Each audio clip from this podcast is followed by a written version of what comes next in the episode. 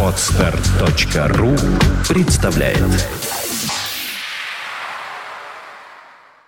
Свободное радио Компьюлента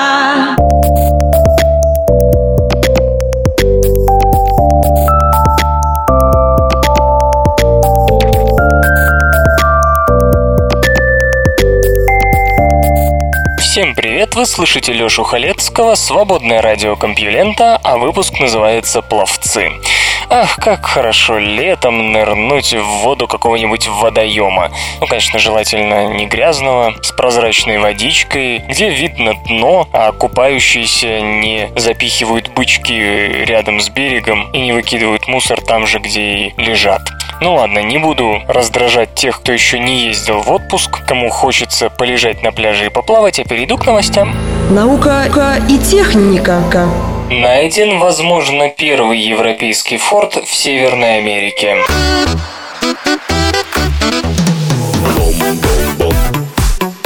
Предгорьях Апалачии в западной части Северной Каролины археологи обнаружили остатки форта 16 века. Крепость, самая первая из построенных европейцами в Северной Америке, напоминает о начальном периоде колониальной истории, когда экспансионистские амбиции Испании еще не были превзойдены Англией. Если бы испанцам удалось закрепиться, то все к югу от линии Мейсон-Диксон было бы сегодня частью Латинской Америки, отмечает соавтор открытия Робин Бек из Мичиганского университета. Но у них не получилось. Из испанских источников известно о двух экспедициях. Хуана Пардо от Атлантического побережья вглубь континента в 1566-68 годах. Обширные пространства, казалось, умоляли об их присоединении к испанской короне. Англичане добрались до этих мест лишь пару десятков лет спустя. Только в 1585 году на берегу Северной Каролины на средства Уолтера Релли была основана колония Роанок, немедленно исчезнувшая по неизвестным причинам. Джеймстаун в Виргинии 1607 и Плимутская скала 1620 годы, с которых в школах США принято начинать историю родной стороны, были много позже. В начале 1567 года Пардо заложил форт Сан-Хуан в индийском городке почти в 500 километрах от побережья. Это была первая и самая большая из шести крепостей, которые построили испанцы в ходе тех экспедиций в Северной и Южной Каролине, а также по ту сторону гор в Восточном Теннессе. Иногда Пардо шел по стопам своего предшественника Эрнандо де Сото, исследовавшего эти земли в начале 1540-х годов. Пардо было приказано проложить сухопутную дорогу к серебряным рудникам Мексики. Его командиры исходили из ошибочного предположения, что Апалачи – та же горная гряда, которая проходит по центральной Мексике. Никто в то время еще не разбирался в географии Нового Света. Даже отчеты об экспедиции до Сота, дошедшие до Миссисипи, не прояснили ситуацию, ибо по ее итогам не была составлена карта. Группа американских археологов, уставшая от многолетних поисков, утверждает, что найден как раз форт Сан-Хуан.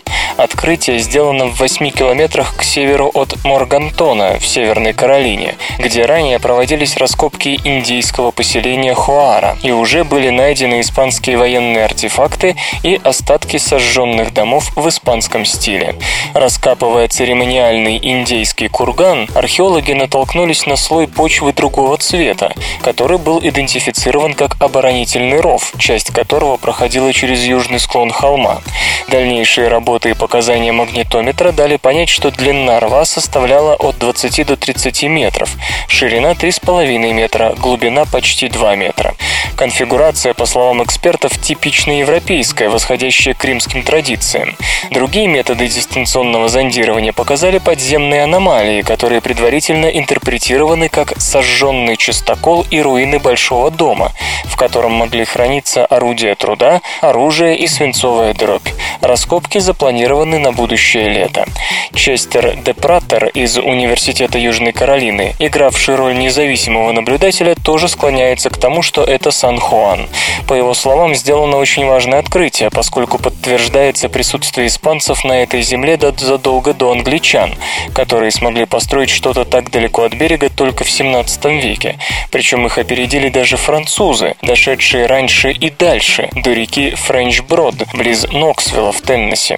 К тому же до сих пор не найдено ни одного из других фортов Пардо. Испанские документы сообщают, что примерно через полтора года после окончания строительства Сан-Хуана индейцы восстали, сожгли крепость и перебили всех солдат, кроме одного. Сам Пардо сумел добраться до своего лагеря Санта-Елена на побережье современного Пэрис-Айленда в Южной Каролине и отправиться домой в Испанию. Почему индейцы напали на форт, неизвестно. Вероятно, причина в еде и сексе, считает господин Бек. Несмотря на все усилия, испанцы не нашли золота в окрестностях Сан-Хуана. Наверное, из-за индейцев им не хватило времени. Но оно там было. Впоследствии именно в этих местах вспыхнула золотая лихорадка, предшествовавшая знаменитой калифорнийской середины XIX века. Господин Бек предполагает, что если бы солдатам Пардо сопутствовала удача, на юго-восток Северной Америки хлынул бы поток поселенцев, и сегодня там говорили бы по-испански. Годовые кольца указали на важнейшую климатическую роль солнечной активности.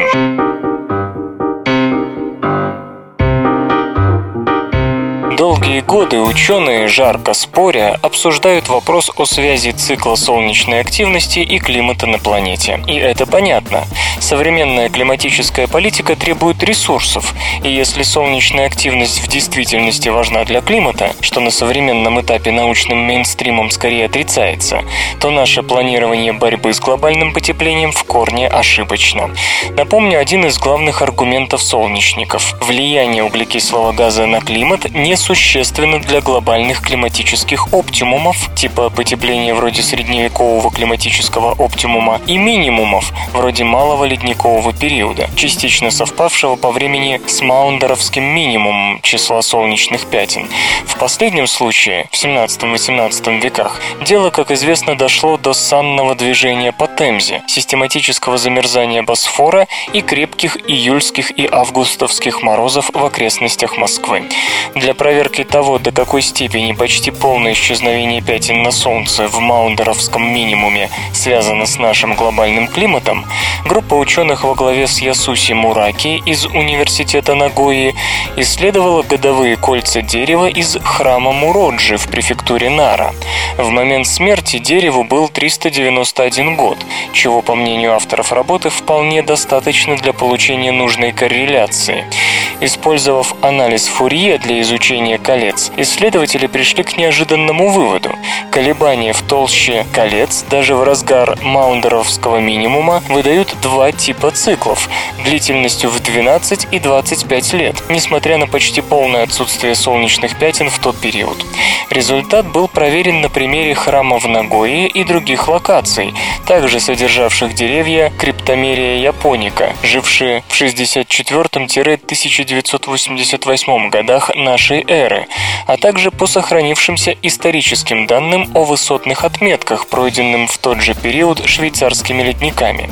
На большом массиве данных все циклы изменения температур, отступления ледников и роста деревьев оказались равны 11 и 22 годам, то есть совпали с циклом активности Солнца. Что это может значить? Как известно, любые данные по изменению климата, основанные на толщине годовых колец, в последнее время подвергаются сомнению, поскольку они почти никогда не совпадают с итогами климатического моделирования прошлых лет, когда прямые измерения температуры не приводились.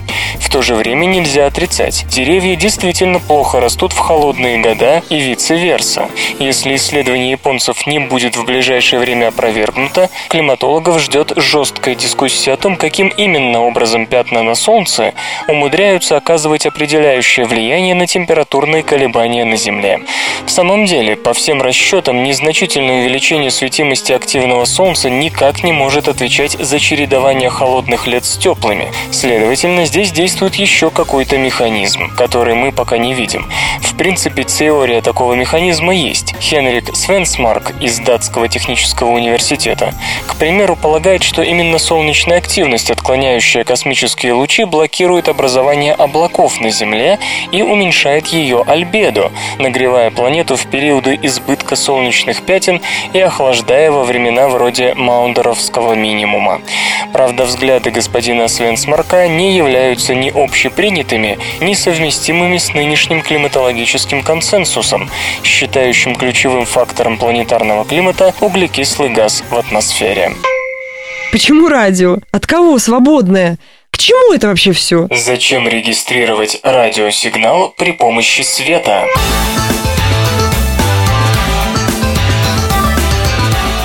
Регистрация слабого магнитного сигнала – вездесущая проблема современного мира. Все, от радиоастрономии до навигации со связью, зависит от способности уловить исчезающие слабые сигналы, которые еще несколько десятилетий назад считались в принципе необнаруживаемыми. Проблема очень остра. Скажем, многие виды управляемого оружия американской армии перед запуском должны пройти процедуру улавливания сигнала GPS на протяжении минут.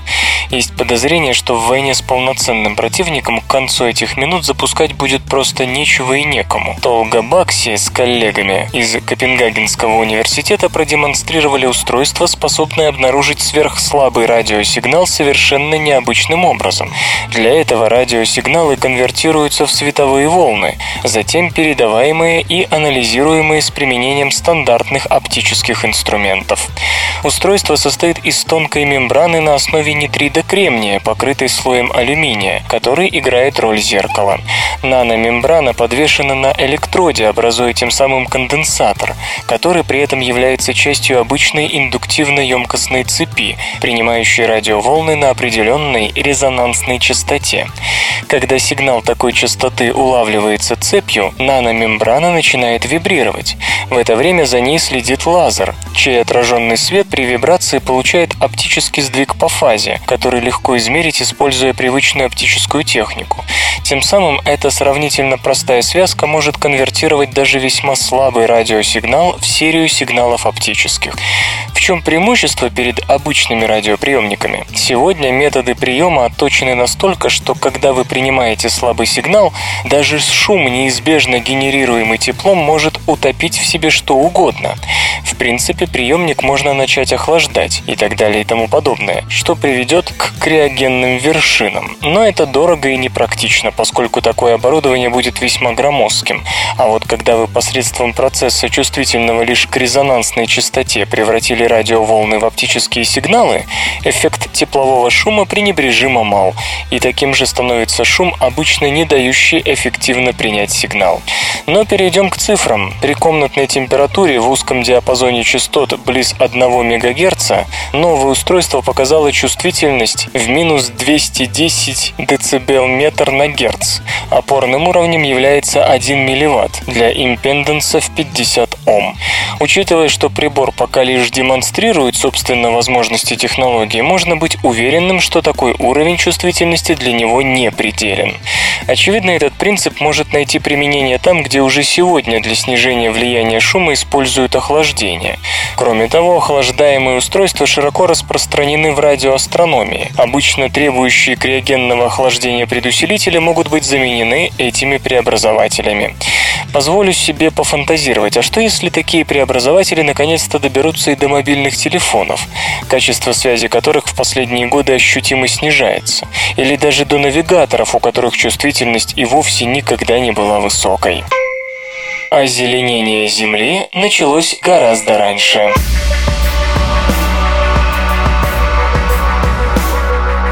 Принято считать, что растения и животные выбрались на сушу всего лишь около 500 миллионов лет назад, а до то ли Земля была безвидна и пуста, как нынешний Марс. Однако геолог Грегори Реталлак из Орегонского университета и его коллеги предъявили доказательства сухопутного существа, возраст которого оценивается в 2 миллиарда 200 миллионов лет. Речь идет об окаменелостях размером со спичечную головку, которые соединены тоненькими ниточками в пучки. Вид, найденный в Южной Африке, назвали дискагма бутони, что означает дискообразные фрагменты Энди Баттона. К такому царству его отнести пока неизвестно. Очевидно, что это не растение и не животное, но нечто более простое. По мнению господина Риталлака, это нечто больше всего напоминает род современных почвенных грибков геосифон, которые обладают центральной полостью, заполненной цианобактериями-симбионтами. В том, что последние в те времена уже существовали, сомнений нет, а вот нечто похожее на грибы появляется в палеонтологической летописи только около полутора миллиардов лет назад. Между тем, авторы указывают, что образцы древней почвы, в которой было обнаружено загадочное создание, используются в качестве доказательства значительного роста атмосферной концентрации кислорода 2 миллиарда 200-2 миллиарда 400 миллионов лет назад. В первую половину истории Земли кислород встречался в атмосфере в исчезающе малых количествах, а в результате так называемого великого окисления, кислородной катастрофы, его доля возросла примерно до 5%. Сейчас она, как вы знаете, в 4 раза больше. Господин Риталлак считает большим научным подвигом то, что окаменелости вообще удалось выделить и продемонстрировать. Для микроскопа они чересчур велики, а срез породы слишком темный, чтобы различить их на свет. Поэтому образцы изучались с помощью мощного рентгеновского излучения циклотрона Национальной лаборатории имени Лоуренса Беркли. Морфологией и размерами пришелец из Докембрия напоминает Тукомицис личиноидис, окаменелость возрастом 2 миллиарда 800 миллионов лет, тоже найденную на юге Африки. Но состав, в том числе внутреннее строение и микроэлементы, совершенно иной. Дискагма обладает также некоторым сходством с тремя современными организмами – слезевиком Леокарпус фрагилис с пустоши трех сестер штата Орегон, лишайником Кладония экмоцина с берегов озера Фиштрэп в штате Монтана и грибом Геосифон пириформис из окрестностей Дармштадта, Германия. Поломав голову, авторы решили считать новое ископаемое перспективным кандидатом на звание древнейшего эукариота, то есть организма с клетками, содержащими сложное образование внутри мембраны, в том числе ядро. Дельфины зовут друг друга по именам.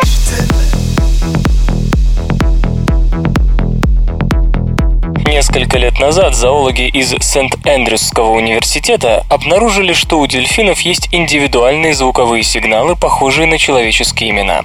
Животные часто начинали фразу с уникальной последовательности звуков, как если бы называли свое имя другим.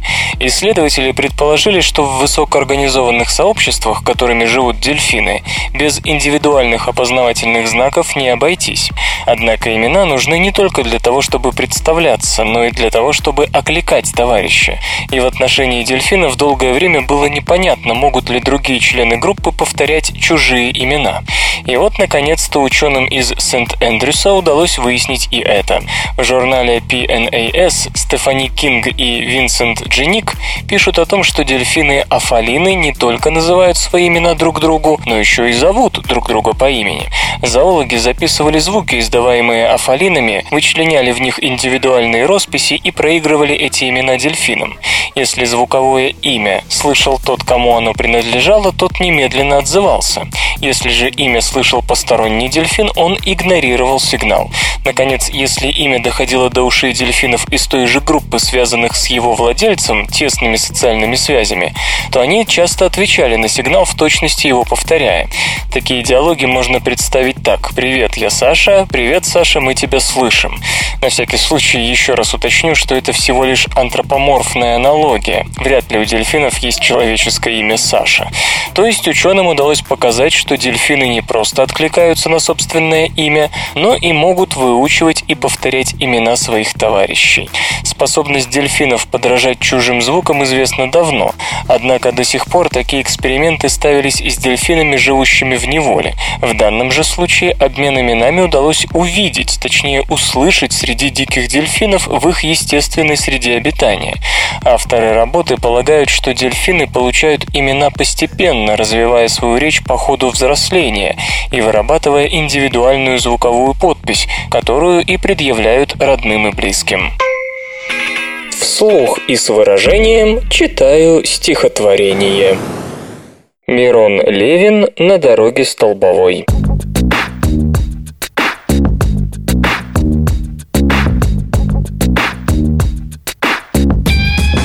На дороге столбовой умирает рядовой.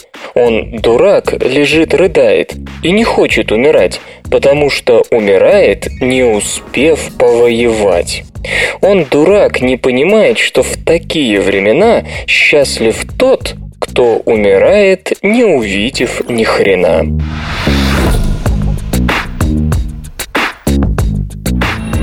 Наука и техника. Зачем придумали климатологические модели?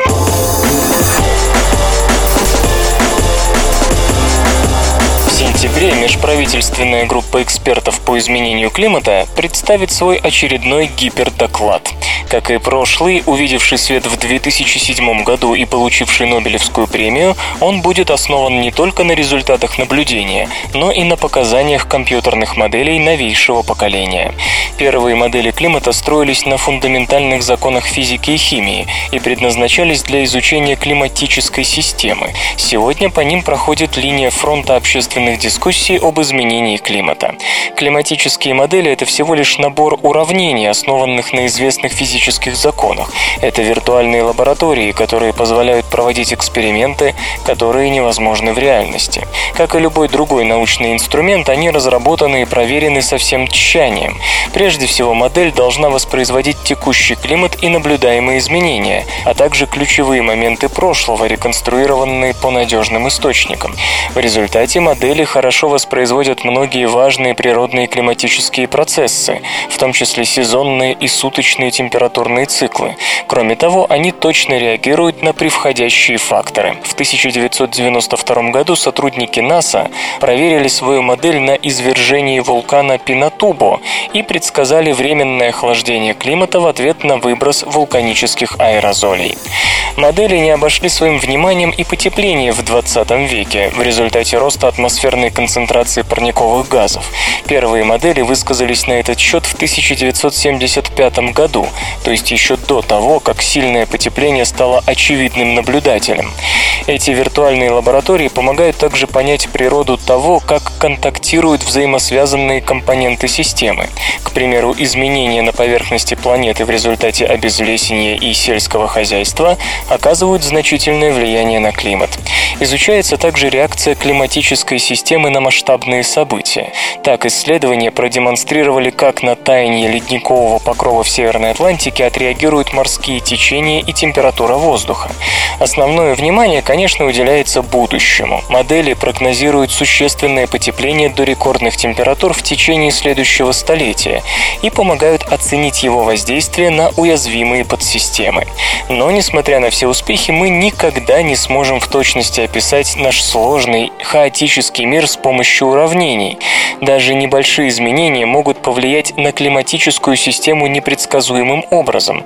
К тому же до сих пор хромает теоретическое понимание наиболее сложных аспектов климатической системы.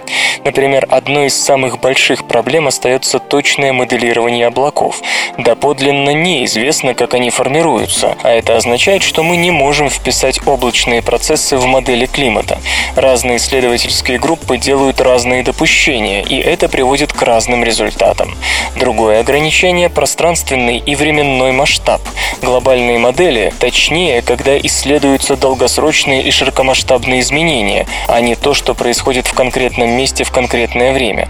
Для всех этих исследований не существует одной единственной наилучшей модели, поэтому используется связка моделей. Как минимум одна из этого набора учитывает все доступные результаты наблюдений со всей присущей им хаотичностью.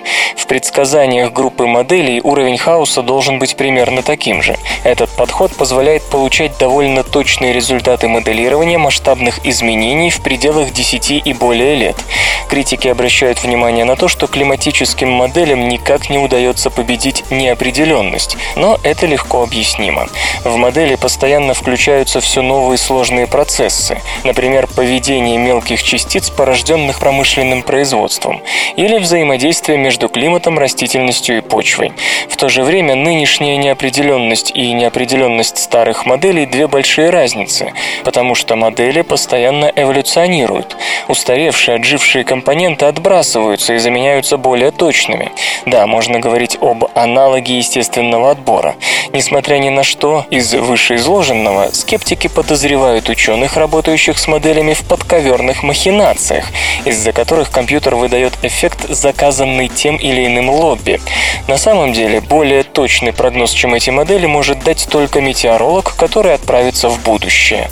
Пока машину времени не изобрели, так что приходится довольствоваться тем, что есть. Куда текли марсианские реки?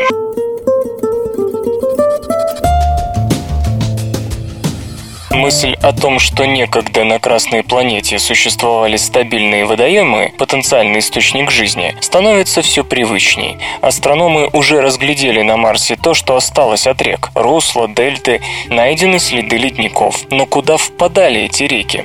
Разговоры об огромном океане, покрывавшем треть планеты, ее северную низменную часть, не утихают. Но доказать ничего не получается. Климатические модели и вовсе пожимают плечами, когда их просят продемонстрировать продемонстрировать условия, при которых на молодом Марсе могли бы быть постоянные бассейны с жидким водой.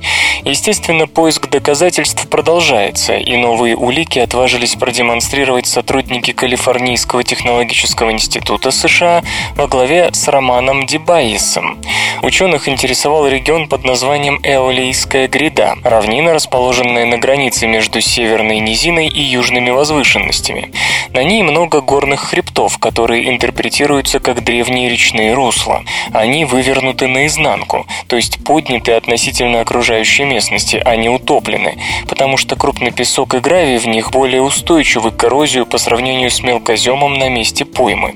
Так объясняют этот феномен авторы исследования. Специалисты изучали местность по снимкам, которые были сделаны камерой High-Rise космического аппарата Mars Reconnaissance Orbiter. Фантастическое разрешение позволяло разглядеть объекты размером в 20 25 сантиметров. Более того, некоторые места фотографировались с небольшим смещением ради трехмерных изображений. В общем, в таких деталях эти края еще никто не видел. Русла постепенно расширяются, а затем круто уходят вниз, формируя дельта, то бишь осадочные отложения, характерные для мест, где реки впадают в озера, моря и океаны. Хотя дельты выявлялись на Марсе и прежде, все они лежат внутри четких топографических границ, например, ударных кратеров. Пока это самое убедительное свидетельство дельт, ведущих в незамкнутый регион океан. Что и говорить, нужны дальнейшие исследования. Самые м, технологичные новости. Пилотируемый корабль Boeing CST-100. Взгляд изнутри.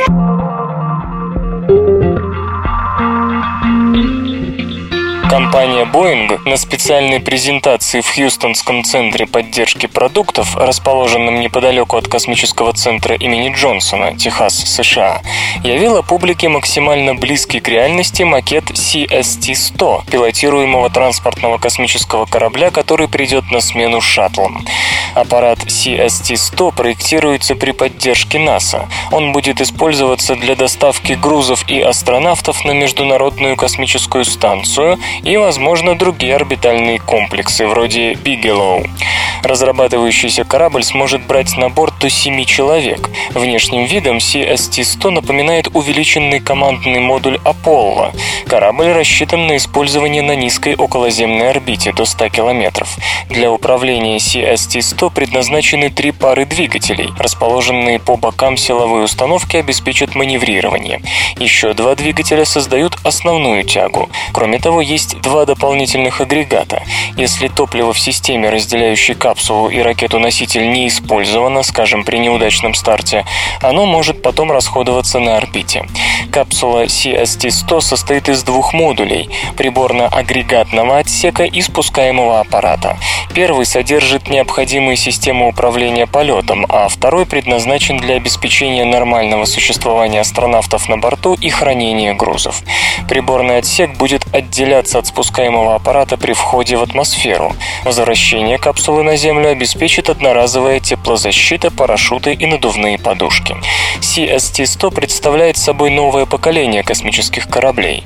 Несмотря на то, что на сегодня НАСА выделила на реализацию проекта около 570 миллионов долларов, Владельцем и оператором аппарата выступит Boeing. Показанный макет капсулы имеет диаметр 4,5 метра. Пока основная часть оснащения аппарата тоже макеты. К примеру, внутри размещена бутафорская контрольная панель с неработающими переключателями и информационными индикаторами. Внутри капсулы довольно тесно, что, впрочем, не должно удивлять. Интерьер включает множество различных мест хранения и телескопических опор. В целом, как отмечается, Boeing применяет самые передовые технологии и материалы. В текущем виде аппарат рассчитан на 5 человек, а два дополнительных места отведены под отсек хранения. Разумеется, конфигурация коммерческого варианта будет отличаться от макета. В частности, появится система утилизации отходов и продуктов жизнедеятельности, которой пока нет. На контрольной панели, помимо тумблеров и ручных регуляторов, расположатся сенсорные панели управления. Капсула снабжена двумя иллюминаторами – спереди и сбоку. Второй по важности после обеспечения безопасности и стабильности полетов задачей, стоящей перед разработчиками CST-100, названо снижение стоимости запусков. В капсуле по возможности будут использоваться компоненты и блоки, разработанные для коммерческих продуктов и авиалайнеров.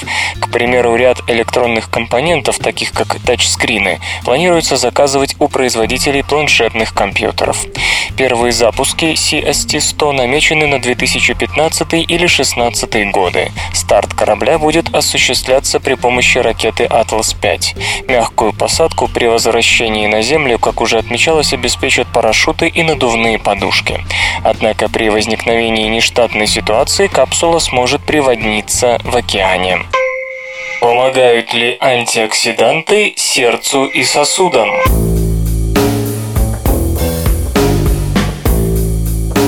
Не будет преувеличением сказать, что антиоксиданты захватили мир. Пищевая добавка, БАД, косметическое средство, простой фруктовый сок в конце концов должны иметь в себе набор антиоксидантов, которые защищают нас от рака, сердечно-сосудистых болезней, ожирения, старения и тому подобного. Со временем ученые все чаще стали задумываться над тем, так ли уж полезны антиоксиданты. Но инерция общественного мнения столь велика, что понадобился окрик такого такого корифея, как Джеймс Уотсон, чтобы научные сомнения, касающиеся антиоксидантов, пробились в прессу. Один из самых известных антиоксидантов – ресвератрол – защитная противогрибковая молекула, содержащаяся в растениях. Ресвератрола много в винограде и вообще фруктах, орехах, а также в красном и белом вине. Считается, что он поддерживает сердце и сосуды здоровыми, защищает от рака, удлиняет срок жизни и так далее. В общем, делает все, что положено антиоксидантам. Однако все эти замечательные качества у ресвератрола обнаружились при экспериментах на животных и дрожжах. С человеком же вышла нестыковочка. В статье, появившейся в Journal of Physiology, группа исследователей из Копенгагенского университета сообщают, что ресвератрол не помогает, а наоборот, вредит сосудам, особенно у пожилых людей.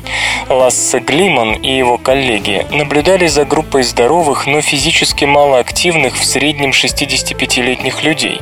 Эксперимент длился 8 недель, в течение которых испытуемые должны были интенсивно заниматься физическими упражнениями, причем половина из них ежедневно получала порцию ресвератрола, другим давали плацебо.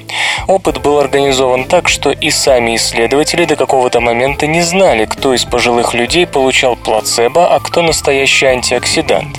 Физические упражнения заметно улучшили состояние сердечно-сосудистой системы у участников эксперимента, но лишь у тех, кому не давали заветный антиоксидант.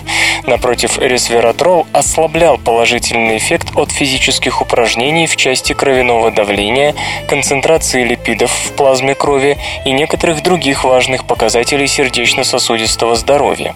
Результаты весьма удивили авторов работы, тем более, что похожие эксперименты на животных, проводившиеся ранее, давали противоположный эффект. Разумеется, нельзя не заметить, что условия тут были довольно специфические, и вполне может быть так, что на молодых людей, не испытывающих физической нагрузки, ресвератрол действует как надо. Кроме того, сами исследователи признаются, что использовали дозы ресвератрола, заметно превышающие то его количество, которое можно получить с обычной пищей. Но не стоит забывать, что до сих пор антиоксиданты и ресвератрол среди них считались безусловной панацеей, которые помогают всем в любых условиях и в любых количествах. Так или иначе, из вышеописанных результатов можно сделать один практический вывод. Если вам много лет и вы вдруг задумались о своих сердечно-сосудистых делах, то лучше сделайте ставку на старую добрую физкультуру, нежели на красное вино. Социальные роли птиц на Земле и в воздухе не совпадают.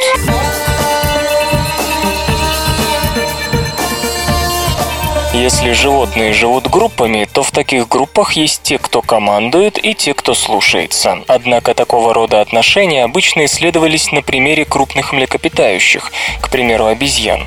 У них и группы сравнительно небольшие, и наблюдать за ними удобнее. Если же речь идет, скажем, о стае птиц, где число особей может достигать сотен и тысяч, то о них принято считать так. Тут царствует коллективно-демократический разум, который и принимает все важные решения общения. Однако в птичьей стае индивидуумы неоднородны, у них разные социальные роли, все они находятся в разной физической форме. У каждого, наверное, есть свое представление, куда надо лететь, но при всем том пернатым действительно нужно поддерживать единство стаи. Неужели в столь разнородном сообществе решение о том, куда лететь, принимается, так сказать, общим голосованием? Чтобы понять, так ли это, исследователи из Оксфордского университета снабдили три десятка голубей GPS-датчиками и другими сенсорами, которые следили за движениями птиц. Специальная программа позволяла оценить, кто за кем следует, когда стая меняла направление полета. В итоге оказалось, что взаимоотношения в стае далеки от демократии. Среди голубей все время был кто-нибудь главный, который первым менял направление полета, а за ним подтягивались все остальные. Промежуточные особи были одновременно и лидерами для нижестоящих, и подчиненными для более высокопоставленного пилота. Однако самое интересное обнаружилось, когда исследователи сравнили систему социальных связей, образующуюся в воздухе с поведением птиц на Земле. Когда голуби ходят по Земле и ищут корм, среди них есть особь номер один, особь номер два и так далее. Словом, обычная иерархическая лестница. Так вот, оказывается, что иерархическая система на Земле не совпадает с иерархической системой в воздухе. То есть на Земле пилота номер один могут нещадно гонять те, кто недавно повиновался каждому его движению. При этом, как подчеркивают зоологи, социальные роли были стабильны, то есть пилот номер один из раза в раз оставался пилотом номер один, а те, кто верховодил на Земле, также крепко держали власть в своих крыльях или клювах. Несоответствие же между двумя иерархическими системами исследователи объясняют тем, что те качества, которые дают преимущество в воздухе, совсем незначимы, если приходится драться за еду. Пусть, скажем, индивидуум обладает прекрасными навигационными способностями. Для сухопутной потасовки ему нужен скорее крепкий клюв и повышенная злобность. Авторы работы не исключают, что и у других животных могут иметь место похожие множественные иерархические системы, каждая из которых годится для определенного контекста. Железо и гаджеты. Ubuntu Edge – смартфон, способный заменить настольный персональный компьютер.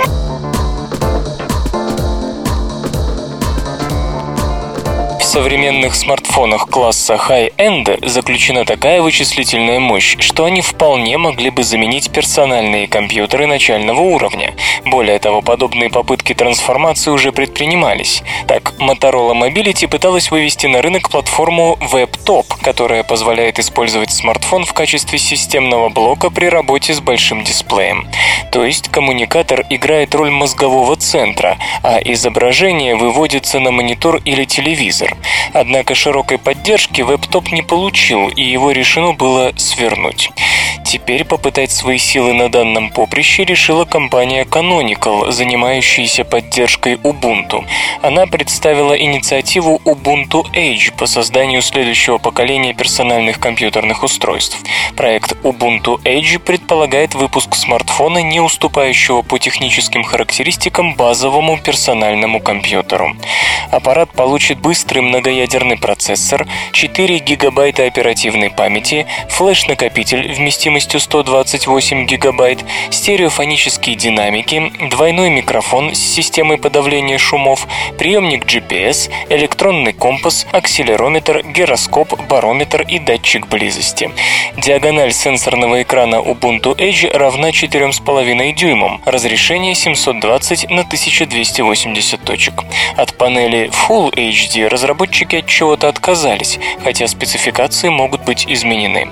Упомянуты 8-мегапиксельная основная камера, фронтальная камера с 2-мегапиксельной матрицей, адаптеры Wi-Fi и Bluetooth 4.0, микрочип NFC. Размеры умнофона 64 на 9 и на 124 мм. Дисплей Ubuntu Edge защитит от повреждений прочное сапфировое стекло. Разработчики намерены применить аккумулятор, изготовленный по технологии кремниевого анода, что обеспечит более продолжительную автономную работу этого телефона.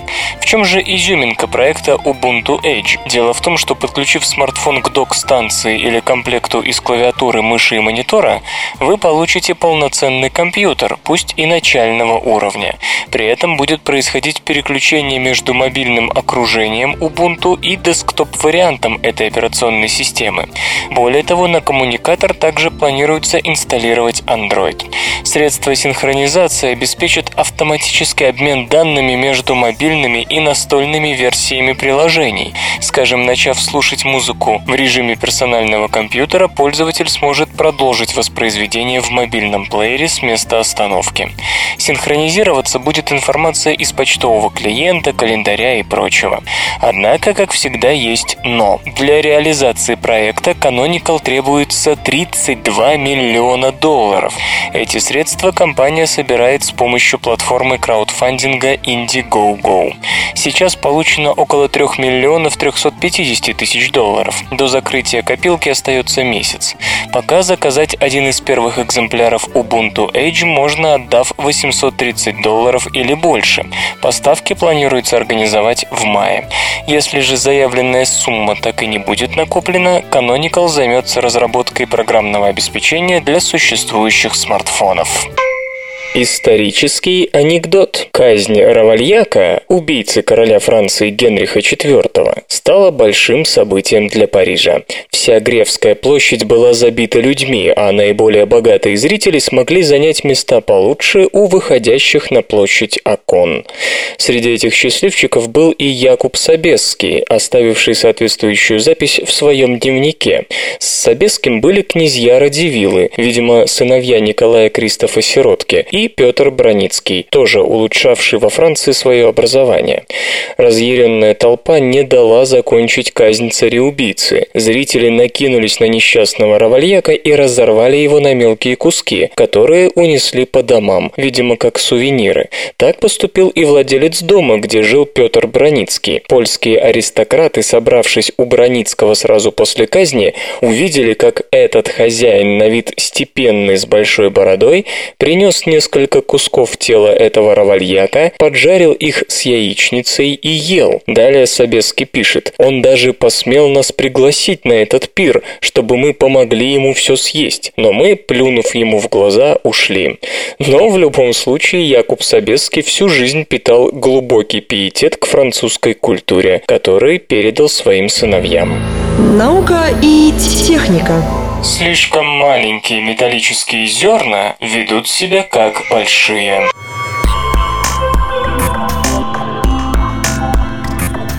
Если вы измельчаете зерна кофе до разноразмерных частиц, то легко заметите, что вкус конечного напитка будет сильно меняться. Эрик Ян Митцемеджер, глава Института интеллектуальных систем общества имени Макса Планка, Германия, и его коллеги не молотят кофе, но исследуют изменения свойств металла на наномасштабах. Общим местом стало то, что по мере измельчения металлического зерна свойства конечного металла изделия резко меняются. Плохо лишь то, что эти изменения не вполне предсказуемы, а значит современное материаловедение пока не слишком понимает, как размер зерна влияет на свойства важнейшего класса конструкционных материалов. Кажется, немцам удалось слегка сдвинуть с места ситуацию в этой области. Кажется очевидным то, что чем меньше нанозерна металла, тем плотнее в нем расположены атомы, а кристаллическая решетка оказывается все более плотно заселенной. Но недавняя работа немецких исследователей указывает на то, что такое положение дел наблюдается лишь до той поры, пока нанозерна не станут меньше 30 нанометров в диаметре. Оказывается, что при зерне меньшего размера поведение атомов в кристаллической решетке изменяется на прямо противоположное, и последняя вновь становится менее плотной. Дело здесь в том, что в зернах больших размеров, составляющих окружающие нас металлоизделия, атомы окружены такими же атомами, и свойства зерна определяются именно сравнительно крупной кристаллической решеткой. В нанозернах же соотношение количества атомов к площади поверхности зерна резко падает, и свойства материала диктуются именно атомами, а не решеткой в целом. При этом, естественно, меняются проводимость, электроны взаимодействуют с отдельными атомами, магнитные свойства, твердость и даже цвет. Наблюдая за поведением зерен разных размеров на примере никеля, железа, меди и вольфрама, материаловеды неожиданно столкнулись с тем, что их кристаллические решетки просто не могут уменьшиться в размерах ниже десятков нанометров. Как полагают исследователи, механизм, не позволяющий сильнее сократить размеры решетки, относительно прост. Внутри зерна у атома много связей, отчего его энергия меньше, чем у атома на поверхности зерна, связанного с меньшим количеством соседей. Если же атом находится на границе двух кристаллических решеток, то он стремится занять промежуточное положение между этими структурами, приобретая в том числе связи вне своей изначальной решетки. При этом он смещается относительно своего начального положения и занимает больше места, чем обычно.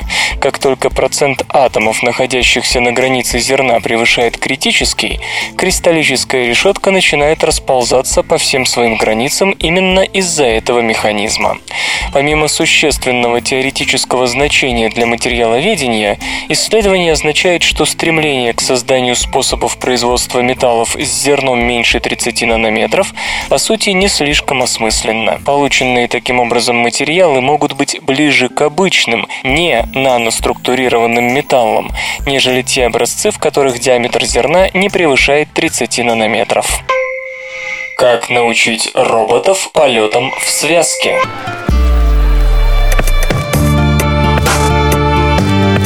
Исследователи из швейцарской высшей технической школы Цюриха продемонстрировали удивительную способность небольших роботов самособираться в многопропеллерные летательные аппараты и координировать свои действия. Представленная платформа названа Distributed Flight Array, сокращенно DFA, распределенный летающий массив. Вот как это работает. Каждый из дронов выполнен в каркасе шестиугольной формы, полученном при помощи 3D принтера. Внутри размещен пропеллер, а в трех углах многонаправленные колеса, позволяющие перемещаться по твердой поверхности. Встроенный гироскоп и инфракрасный датчик направляют в бортовой микроконтроллер данные о текущем положении и высоте. Этой информацией устройства могут обмениваться друг с другом. Питание обеспечивает аккумуляторная батарея. По отдельности DFA-роботы не способны к устойчивому контролируемому полету, поэтому самоорганизуются в группы. Процесс начинается на Земле, где дроны формируют ту или иную конфигурацию, сцепляясь друг с другом при помощи магнитов. После завершения сборки производится калибровка сенсоров. Затем вся группа активирует пропеллеры и поднимается в воздух. Платформа DFA позволяет дронам формировать квадрокоптеры, декакоптеры и сложные асимметричные фигуры. Для обеспечения стабильности полета часть роботов раскручивают пропеллеры по часовой стрелке, остальные против. Во время пребывания в воздухе каждый беспилотный летательный аппарат отслеживает свое положение при помощи встроенных датчиков и вносит коррективы в скорость вращения лопастей для сохранения целостности всей стаи.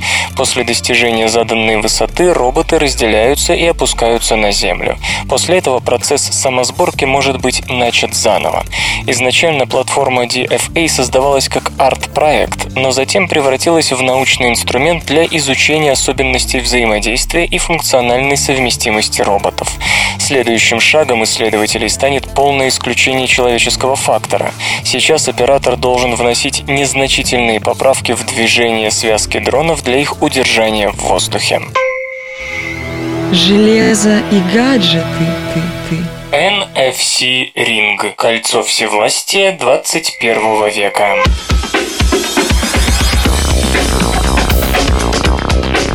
Технология беспроводной высокочастотной связи малого радиуса действия NFC Near Field Communication постепенно набирает популярность.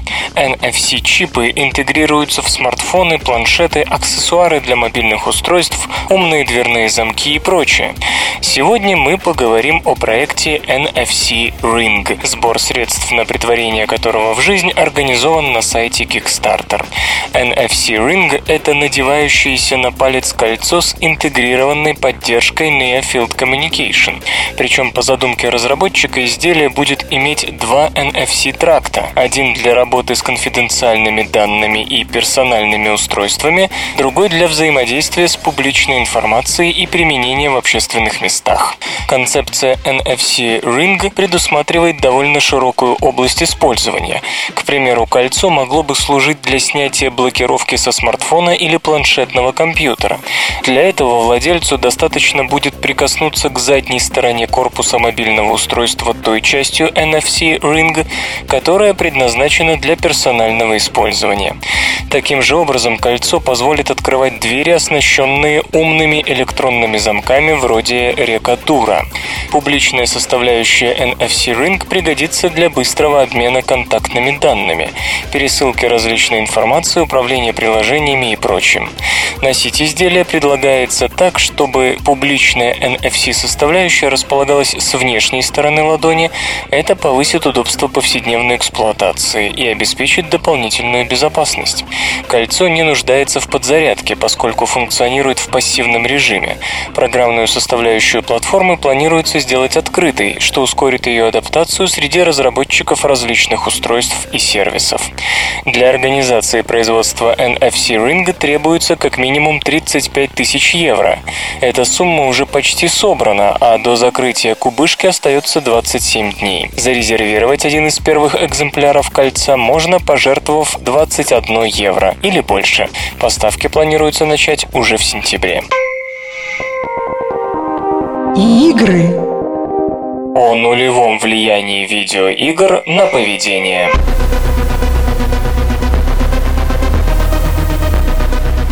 Жестокие видеоигры и агрессивное антиобщественное поведение. Есть ли между ними связь, и если да, то какая? Одни ученые считают, что они дружат примерно так же, как курение и рак легких, а другие не видят никакой связи вообще. Откуда такие расхождения в результатах исследований? Недавно Морган Тир и Марк Нильсон из Квинслендского университета опубликовали статью по итогам трех экспериментов, которым не удалось повторить выявленное ранее воздействие жестоких видеоигр на социальное поведение. Например, ничего не дала попытка воспроизвести такой опыт. Экспериментатор якобы случайно смахивает со стола стакан с ручками, и люди, которые перед этим виртуально убивали направо и налево, реже бросались на помощь. Новое исследование показало, что никакой разницы в поведении людей, игравших в мирные или жестокие игры, нет.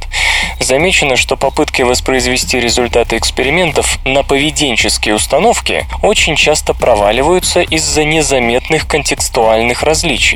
Поведенческая установка – это такое явление, когда у вас в сознании всплывает некое понятие, к примеру, «пожилой человек», и вы реагируете на него изменением поведения, скажем, сбавляете шаг. Подобных моментов очень много, и они настолько тонкие, что учесть их при подготовке и проведении эксперимента практически невозможно. Например, в жарком помещении человек может ускорить шаг, и тогда эффект мысли о пожилом человеке будет замаскирован. Новое исследование хорошо продемонстрировало демонстрировала огромное значение подобных тонкостей. Например, если экспериментатор ронял ручки в середине беседы, помогать ему бросались 75% участников, а в конце только 30%. Специалисты интерпретируют это так. В середине опыта люди сильнее заинтересованы в налаживании отношений с собеседником, чем в конце. Сам факт того, что результаты предыдущих исследований повторить не удалось, говорит о следующем. Воздействие жестких игр на социальное поведение – один из тех самых очень тонких моментов, которые практически незаметны. А социальное взаимодействие гораздо сильнее влияет на поведение, чем игры. Иными словами, любая относительно доброкачественная, нормальная повседневная ситуация способна стереть весь негатив, даже если он остался в душе игрока, только что созерцавшего мясо кровищу. Авторы полагают, что в связи с вышесказанным отрицательное воздействие жестоких видеоигр на психику можно округлить до нуля.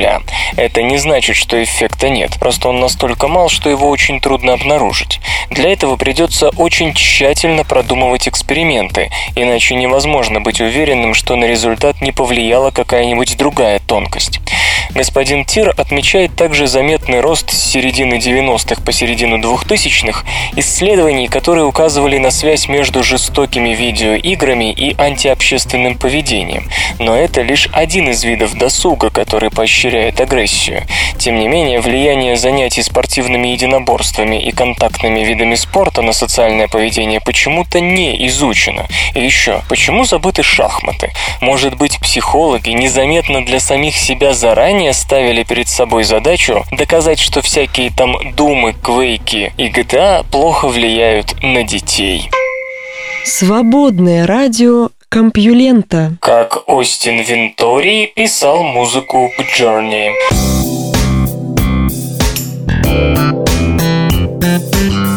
Без музыки жизнь была бы ошибкой, писал Фридрих Ницше. Саундтрек к игре Journey появился еще до того, как Z Game Company вдохнула в проект жизнь. О том, как создавалось это музыкальное произведение, рассказывает его автор, американский композитор Остин Винтори.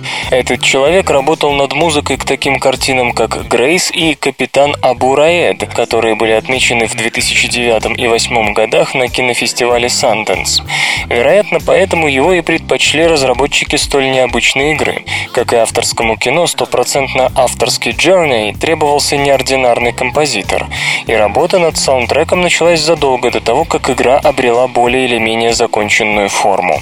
Музыка, которую вы слышите в Cross Media Bar, интерфейсе, созданном Sony Computer Entertainment, была написана раньше всех остальных композиций. Трек Nascence появился в 2009, то есть почти за три года до выхода игры, которая появилась в марте 2012. Это произведение родилось в тот день, когда со мной связались разработчики. Sony, наверное, еще даже не знала о существовании такой игры, а у самого проекта не было не только окончательной концепции, но и прототипа, вспоминает Остин.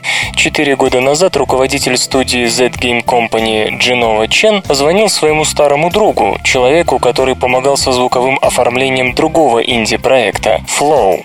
Задача была такой – привнести в игру эмоциональную составляющую, смутные очертания одинокого путника в пустыне, чувств, которые он должен рождать в пользователе. Не каждому дано столь точно воспроизвести общие пожелания в произведении искусства. Но господину Винтори это удалось. Я сел в машину и поехал в студию, и какое-то необычное, но явно очень удачное стечение обстоятельств привело к появлению общего мотива, рассказывает композитор. Я тут же напел мелодию и отправил себе голосовую почту, сопроводив ее заметками, как оформить музыку. Начать с виолончельного соло, затем плавно подвести слушателя к арфе, добавить басовое звучание флейты и все в том же духе. Появившись в студии, я вызвал свою виолончелистку Тину Го и флейтистку Эми Тейтум. Через час мы собрались и записали Насенс.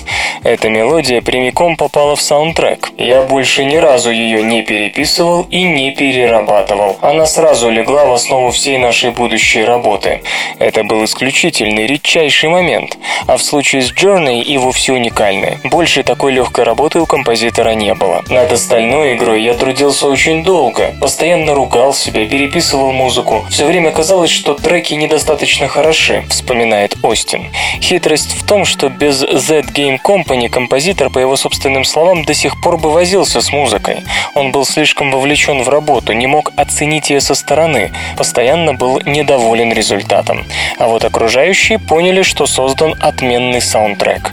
Вот так Остин Винтори впервые в своей карьере был номинирован на Грэмми, получил награды Британской академии BAFTA Awards за лучший саундтрек и звуковое оформление, был удостоен приза Video Game Awards на конференции разработчиков игр 2012 года. Чем вдохновляется музыкант? Вместо того, чтобы отправиться в пустыню Мохаве или иные места, имеющие отношение к проекту, я просто создаю в голове фантазию, а затем уже совершаю по ней музыкальное путешествие и работаю до тех пор, пока результат не будет органично вплетен в создаваемый мир. Знаете, во время работы над Journey я был на берегу Иордана, гулял по Петре, но это не произвело сильного впечатления. А вот встреча с давним другом, которого не видел 20 лет, произвела, поясняет господин Винтори. Подобные вещи имеют эмоциональное влияние, и они гораздо важнее материального воздействия. Я мечтаю о том, чтобы кто-нибудь лет через сто оглянулся назад и сказал «Смотрите, чего они добились с Journey, это прекрасно». Компьютер. Лента. Подкаст.